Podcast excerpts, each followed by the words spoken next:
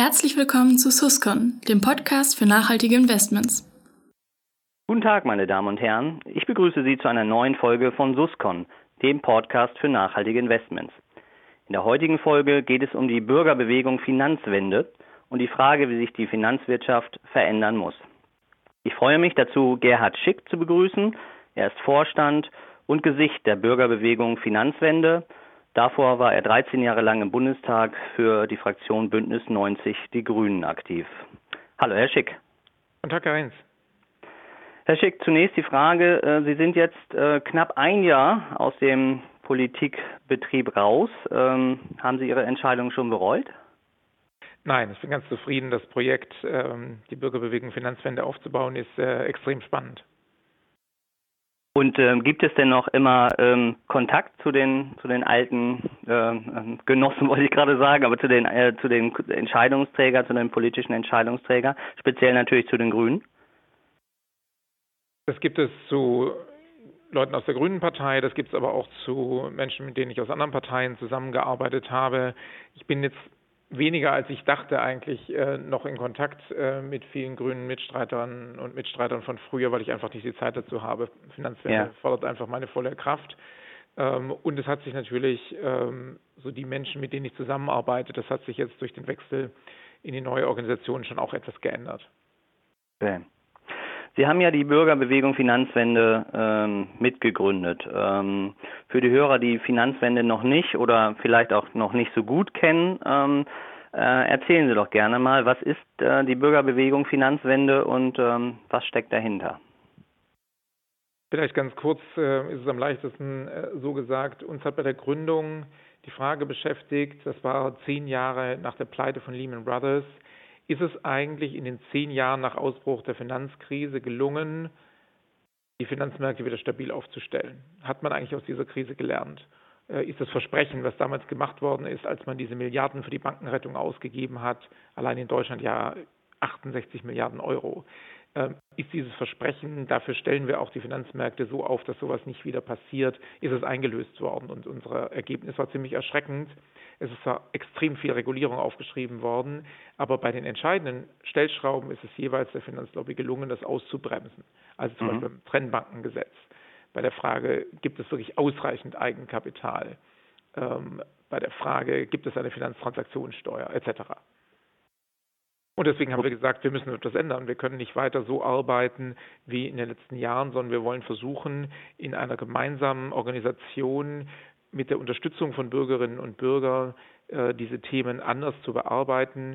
Denn unsere Analyse war, solange das Licht der Öffentlichkeit auf diesen Themen war, 2008, 2009, sind viele ja. gute Impulse gestartet worden. Aber in dem Moment, wo sich das Interesse der Öffentlichkeit abgewendet hat, war es eigentlich wieder so wie vorher, dass im Wesentlichen die Experten aus dem Bankenverband, aus dem Versicherungsverband dann sich durchgesetzt haben und deswegen auch Bürgerbewegung Finanzwende. Es wird nur gelingen, wenn viele Bürgerinnen und Bürger mitmachen.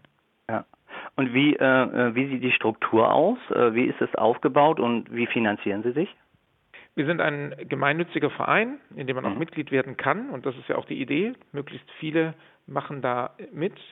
Und ähm, wir haben schon über 2000 äh, Mitglieder, was für einen Verein in dieser Art äh, wirklich ein sehr, sehr gutes Ergebnis für das erste Jahr ist. Und äh, viele weitere, die uns äh, über den Newsletter folgen und unsere Aktivitäten unterstützen.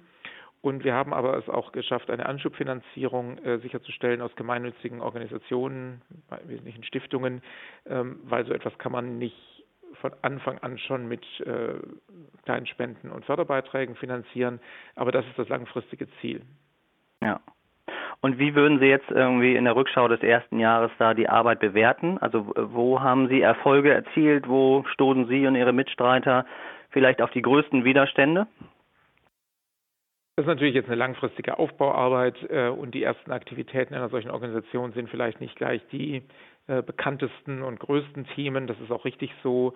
Ähm, müssen wir auch Erfahrungen sammeln. Aber ich glaube, wir konnten schon ein paar ähm, Erfolge erzielen. Wir haben ganz am Anfang äh, uns beschäftigt mit der Pleite im grauen Kapitalmarkt, äh, nämlich mit P&R mhm. Anbieter von Schiffscontainer-Investments, wo sich herausstellte, dass es eine relevante Zahl von diesen Containern äh, nur auf dem Papier gab, aber nicht in der Wirklichkeit und dass das Ganze ein Schneeballsystem geworden war.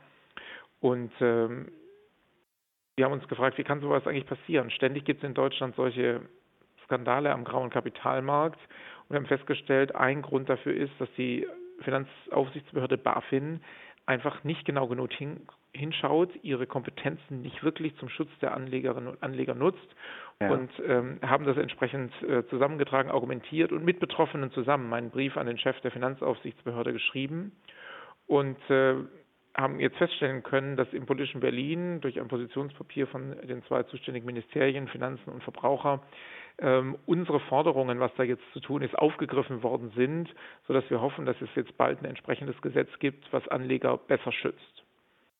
Oder okay. ein zweites Beispiel, ähm, wir kennen diesen großen Finanzskandal Cum-Ex, äh, wo ja mit Aktiengeschäften es gelungen ist, dem Steuerzahler sehr viel Geld aus der Tasche zu ziehen. Und äh, wir haben festgestellt, äh, dass es Anfang dieses Jahres eine krasse Situation gab, nämlich bis da stand kein Täter vor Gericht, aber Whistleblower, die sind schon vor Gericht gezerrt worden, nämlich in Zürich. Ja. Weil eine Bank versucht hat, äh, die ähm, fertig zu machen dadurch, äh, dass sie sie eben der Wirtschaftsspionage ähm, angeklagt hat. Und die Staatsanwaltschaft in Zürich hat eine hochproblematische Rolle gespielt. Und wir haben gesagt, wir lassen diese Whistleblower nicht allein, sondern die müssen wir unterstützen. Und wir müssen darauf aufmerksam machen, dass es nicht sein kann, dass Whistleblower verurteilt werden, aber die Täter alle frei rumlaufen. In der Folge gab es nicht nur eine vermehrte Aufmerksamkeit für diesen Prozess, der, glaube ich, auch zu dem Ergebnis beigetragen hat, dass es eben ähm, keine harten Verurteilungen gab, ähm, sondern es ist auch gelungen, äh, Druck aufzubauen, dass die Staatsanwaltschaft in Köln, die in Deutschland versucht, die Täter hinter Gittern zu bringen, dass die mehr Personal bekommt, denn davor war sie eigentlich mit viel zu wenig Personal ausgestattet gewesen. Mhm. Also man sieht so zivilgesellschaftlicher Druck, das kann einen Unterschied machen, geht aber nur, wenn viele mitmachen. Ja. Ähm, wir bei Suskan beschäftigen uns natürlich jetzt mit nachhaltigen Investments. Ähm, welche Rolle können aus Ihrer Sicht nachhaltige Investments bei der angestrebten Finanzwende dann spielen? Also sind sie vielleicht sogar äh, ein entscheidender Schlüssel dazu? Wir wollen es sein. Ähm, es ist ja eine Lehre aus der Finanzkrise, man sollte wissen, wo man investiert ist, nicht nur auf die Finanzzahlen gucken, sondern wo kommt eigentlich real die Rendite her, dann hätten sich manche wahrscheinlich nicht verspekuliert mit Kreditvergabe an US-amerikanische Haushalte, die eigentlich gar kein Geld haben, die Kredite zu, bedienen oder hätten nicht in irgendwelche Immobilien in Spanien investiert, die kein Mensch braucht, weil sie vielleicht angeschaut hätten, wo da überall ähm, äh, gebaut worden ist und dass das eigentlich sich gar nicht rechnen kann. Und das ist ja ein, ein erster Punkt bei Sustainable Finance, ähm, nicht nur auf Rendite und Risiko und Finanzzahlen schauen, sondern auch auf die ökologischen, sozialen Auswirkungen, auf die Frage, womit wird eigentlich wirklich das Geld verdient. Wir haben ähm, da zwei große Aktivitäten bereits gestartet. Das eine ist, ähm, dass ich in dem neu gegründeten äh, Sustainable Finance Beirat der Bundesregierung mitarbeite, äh, wo wir versuchen, eben für Deutschland eine entsprechende Strategie, führender Standort für Sustainable Finance zu werden, mitarbeite. Mhm. Das ist sicher ein Bohren dicker Bretter. Das ist jetzt nicht so, dass das dann direkt schon schwungvoll vorangeht, aber es ist ein Versuch, ähm, äh, da wirklich Entscheidendes anzustoßen. Und das Zweite ist, dass wir uns mit einem konkreten Unternehmen auseinandergesetzt haben äh, im öffentlichen Sektor, nämlich der Versorgungsanstalt von Bund und Ländern, bei den fünf Millionen ähm, Beschäftigte aus dem öffentlichen Dienst ähm, ihre Altersvorsorge äh, haben. Und dieses Unternehmen hat bisher das Thema Sustainable Finance sehr gering geschrieben, ist auch relativ intransparent. Man weiß gar nicht, wo sie genau investiert sind. Und wir sagen, kann im Jahr 2019 im öffentlichen Sektor doch nicht sein, dass ein Unternehmen so intransparent ist und dass es die Klimaziele, die die Bundesregierung ja äh, unterzeichnet hat, überhaupt nicht ernst nimmt äh, bei seiner Geldanlage. Und wir haben mhm. gemeinsam mit vielen Bürgerinnen und Bürgern den Vorstand angeschrieben, äh, auch ein erstes Gespräch mit dem Vorstand gehabt und versuchen, ähm, da zu einer Veränderung der Geldanlage beizutragen.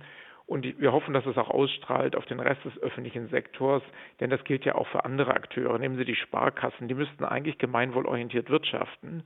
Und ich weiß nicht, wie man Gemeinwohl im Jahr 2019 anders interpretieren kann, als dass das auch etwas mit dem Vermeiden der Klimakatastrophe zu tun hat. Ja. Aber wir sehen bisher bei den Sparkassen überhaupt nicht eine systematische Ausrichtung an den Pariser Klimazielen.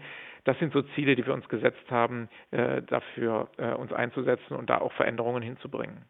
Hm. Was muss sich denn ändern äh, aus Ihrer Sicht, damit die nachhaltige Geldanlage einen größeren Stellenwert bekommt? Hoffen sich da vor allen Dingen äh, von regulatorischer Seite auch Rückenwind?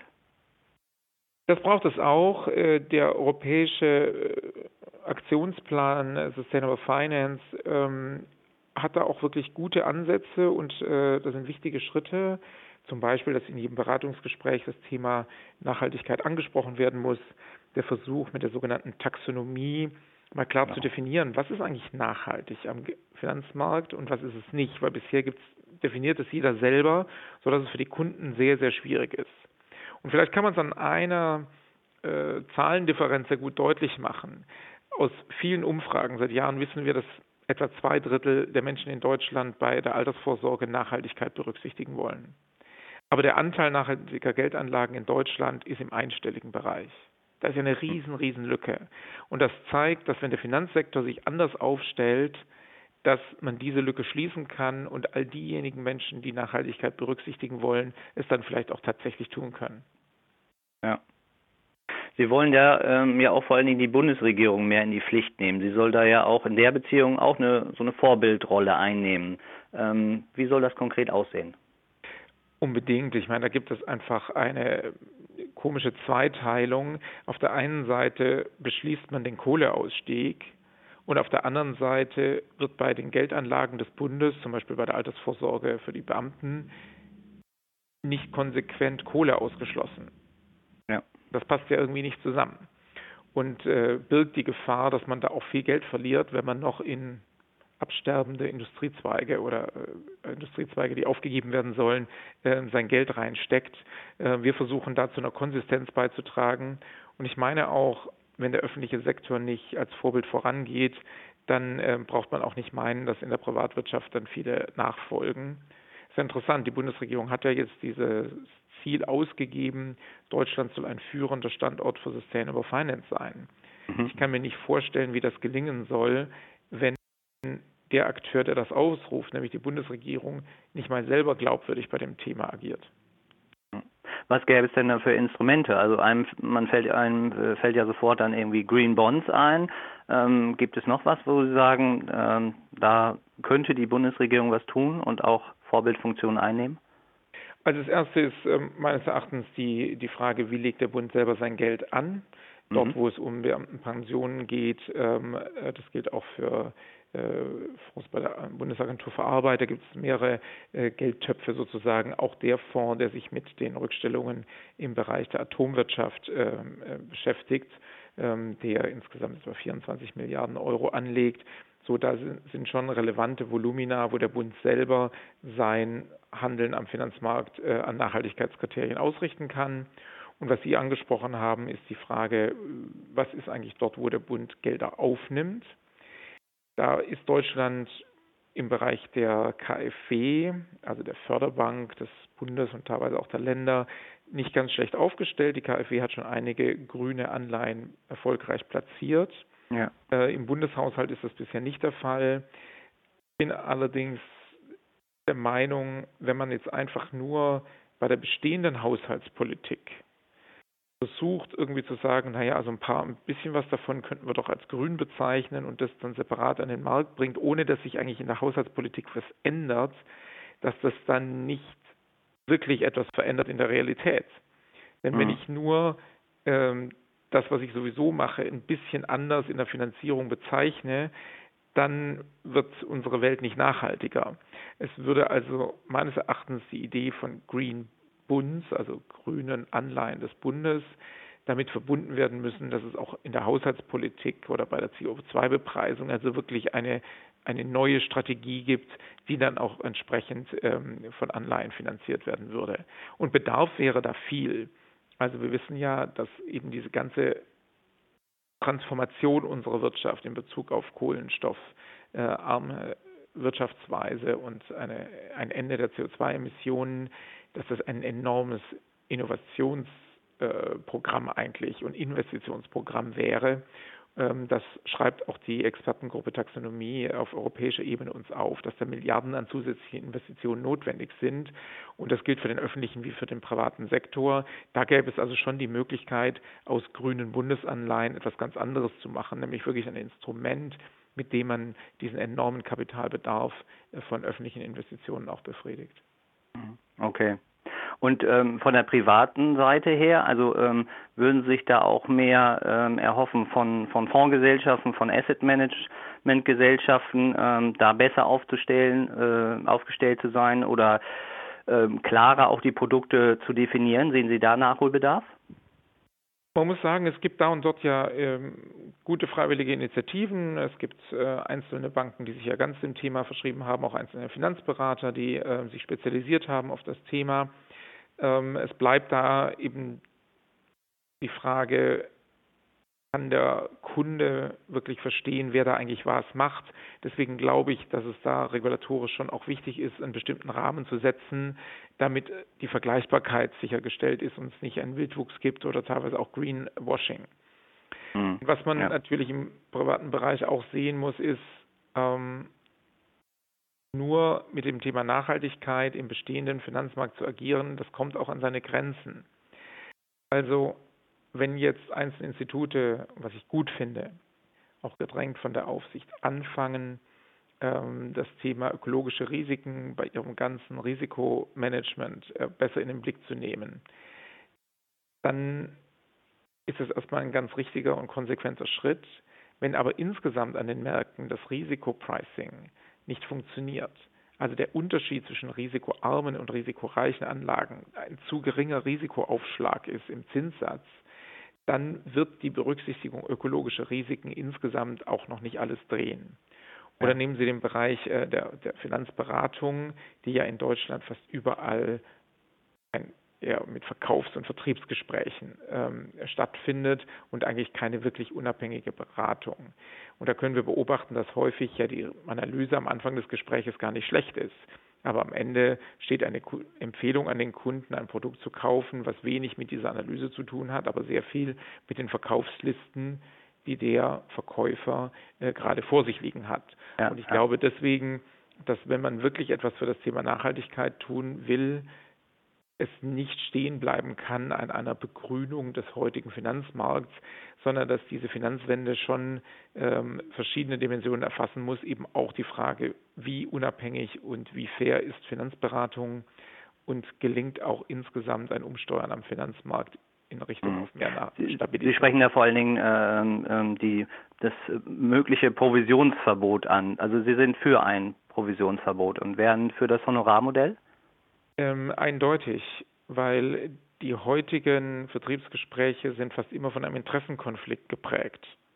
Dass eben derjenige, der berät, ich sage das in Anführungszeichen, eigentlich einen Druck hat, weil die finanziellen Anreize da sind, dass er bestimmte Produkte gezielt platziert. Und mhm. äh, das steht einfach mit einer sinnvollen Beratung in einem Widerspruch. Ähm, und die Beispiele von Falschberatung, Fehlberatung in Deutschland sind ja auch eklatant. Ja, ja. Aber glauben Sie nicht, dass da auch viele Kleinsparer auf der Strecke bleiben, die sich eben so eine Honorarberatung dann nicht leisten können? Oh, ganz im Gegenteil.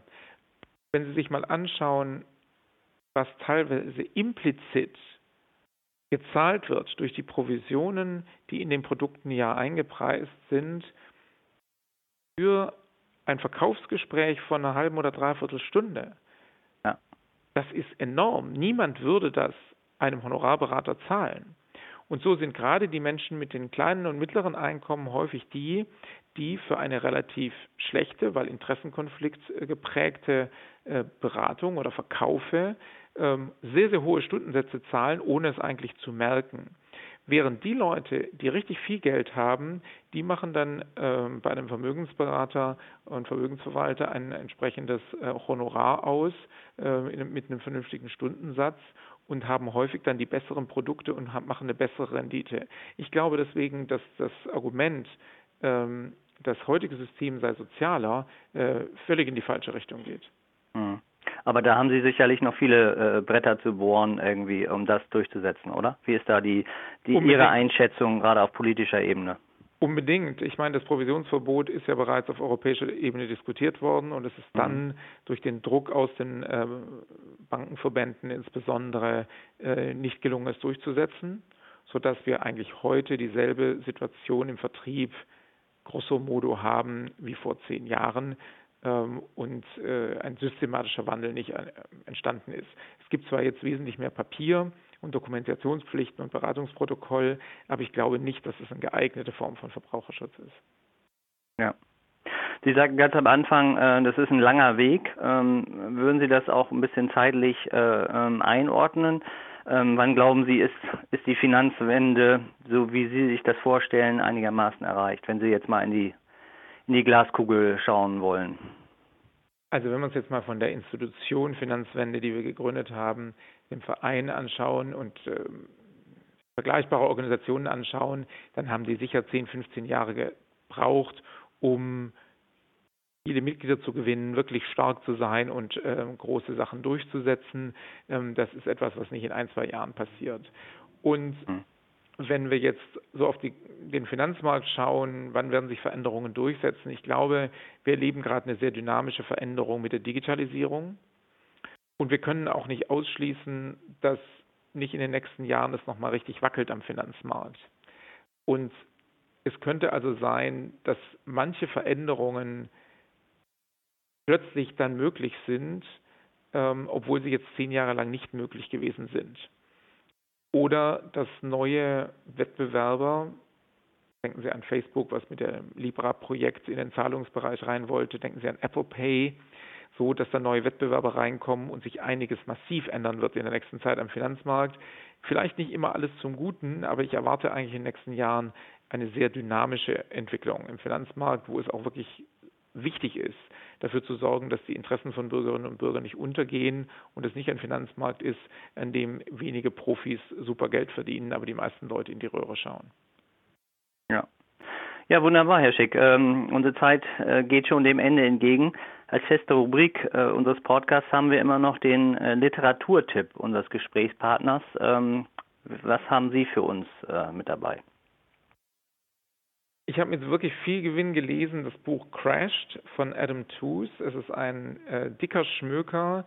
Ähm, Adam Tooze, ein amerikanischer Wirtschaftshistoriker, hat äh, den geschrieben zum zehnten Jubiläum der Finanzkrise mit der Idee, ich schreibe über eine vergangene Finanzkrise. Und je mehr er recherchiert hat, desto deutlich ist ihm geworden, dass wir eigentlich mitten noch in dieser Finanzkrise drin sind. Sehr spannende Analyse ähm, gerade auch über die internationalen Zusammenhänge äh, zwischen den verschiedenen Staaten, wie sich die Rettungsbemühungen teilweise ergänzt und teilweise im Weg gestanden haben. Ich kann es nur empfehlen, aber man muss ein bisschen Zeit mitbringen. Äh, es sind etwa 900 Seiten. Wunderbar. Ja, alles klar, Herr Schick. Äh, dann sage ich vielen Dank ähm, für Ihre Zeit, für das Gespräch und äh, viel Erfolg für die Bürgerbewegung Finanzwende. Vielen Dank. Und äh, ich bedanke mich auch bei Ihnen, meine Damen und Herren, äh, für Ihr Interesse und hoffe, dass Sie beim nächsten Mal wieder dabei sind. Auf Wiederhören. Tschüss.